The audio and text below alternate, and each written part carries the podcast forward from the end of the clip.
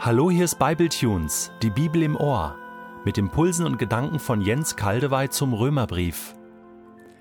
In den kommenden beiden Bibletunes werde ich keinen zusammenhängenden Textabschnitt lesen und kommentieren, sondern euch im Rückblick auf Römer 8 bis 9 so einige Überlegungen zur sogenannten Vorherbestimmung vorlegen, zur Prädestination.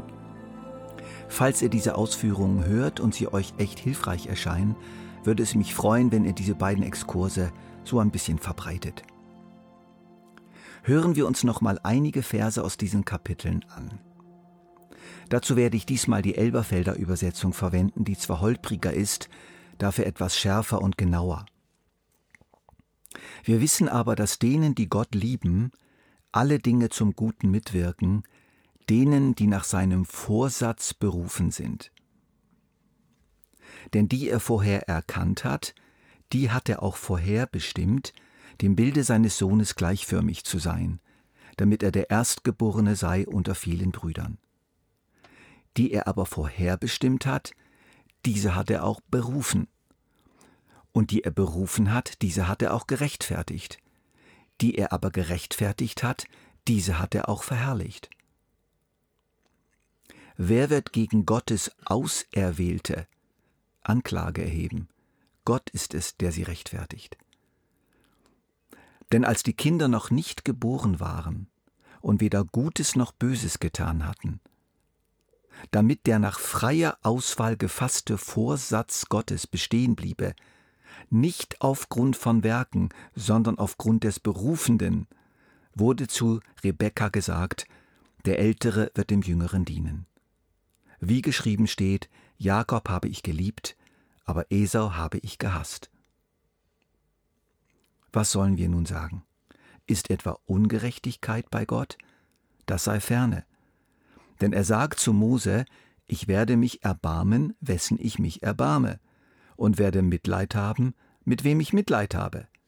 So liegt es nun nicht am Wollenden, auch nicht am Laufenden, sondern an dem sich erbarmenden Gott.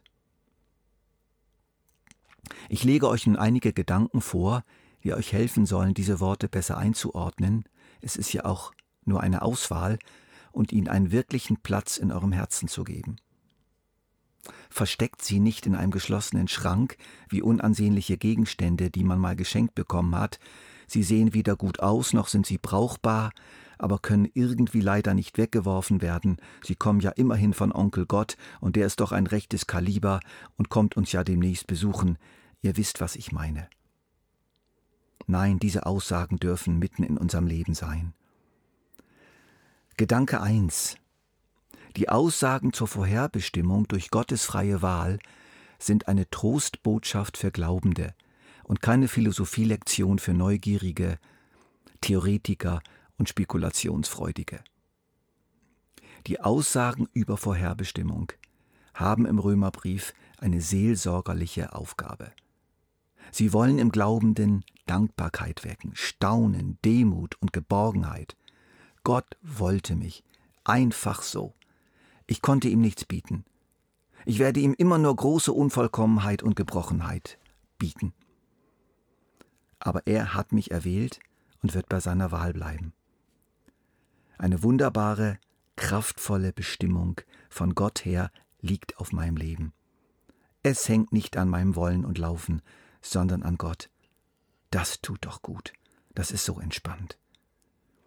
Hier wieder Beispiele aus alten Liedern, die das so treffend zum Ausdruck bringen. Mir ist Erbarmung widerfahren, Erbarmung, derer ich nicht wert. Das zähle ich zu dem Wunderbaren, mein stolzes Herz hat's nie begehrt. Wo kam dies her? Warum geschieht's? Erbarmung ist's und weiter nichts. Ich lief verirrt und war verblendet. Ich suchte dich und fand dich nicht. Ich hatte mich von dir gewendet und suchte das geschaffene Licht. Dann aber ist's durch dich geschehen, dass ich dich hab ersehen. Spüren wir hier diese Dankbarkeit, diese Freude für eine Rettung, welche so ganz total frei aus der Barmherzigkeit Gottes kam? Das darf nicht kaputt gemacht werden, indem wir aus der Trostbotschaft der Vorherbestimmung eine zu diskutierende dogmatische Lehre machen, die gedreht und gewendet und erklärt und verstanden werden muss. Nein, einfach stehen bleiben und sich freuen. Ein Pfarrer bei den Diakonissen im Ländli, Oberägeri, bei dem meine Frau als damals ganz junge Schwester voll Liebe und Leidenschaft in die Wahrheit der Bibel eingeführt wurde, verwendete eine schöne Illustration, die ich sinngemäß wiedergeben möchte. Über der Tür zum ewigen Leben steht, Kommt her zu mir alle, die ihr mühselig und beladen seid, ich will euch erquicken. Jeder, der an mich glaubt, wird errettet werden. Wenn man durch diese Tür schreitet und zurückblickt, liest man auf der Innenseite der Tür, erwählt vor Grundlegung der Welt. Und so wird die Freude verdoppelt. Gedanke 2 Gott, unser Schöpfer, ist uns unvorstellbar überlegen an Weisheit, Intelligenz und Kompetenz. Es geht also nicht an, ihn mit unserem begrenzten, winzigen menschlichen Verstand zu messen und zu beurteilen. Da heißt es in der Schrift, und Gott machte die beiden großen Lichter, das größere Licht zur Beherrschung des Tages und das kleinere Licht zur Beherrschung der Nacht und die Sterne. Unsere kleine Erde ist winziger Teil des gewaltigen Sonnensystems. Das Sonnensystem ist ein winziger Teil unserer Galaxie, die aus einigen hundert Milliarden Sternen besteht. Diese Galaxie wiederum ist Teil einer Galaxiengruppe, die aus mindestens 47 Galaxien besteht. Diese Gruppe wiederum ist nur ein kleiner Teil des gesamten Universums, das rund 900 Milliarden Galaxien enthält.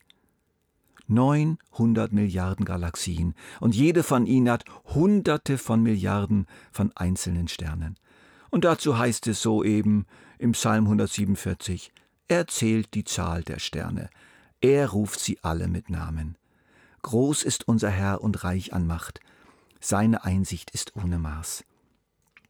Später in Römer 11 wird Paulus sagen, wie unerschöpflich ist Gottes Reichtum, wie tief ist seine Weisheit, wie unermesslich sein Wissen, wie unergründlich sind seine Entscheidungen, wie unerforschlich seine Wege. Hat jemals ein Mensch die Gedanken des Herrn ergründet? Ist je einer sein Berater gewesen?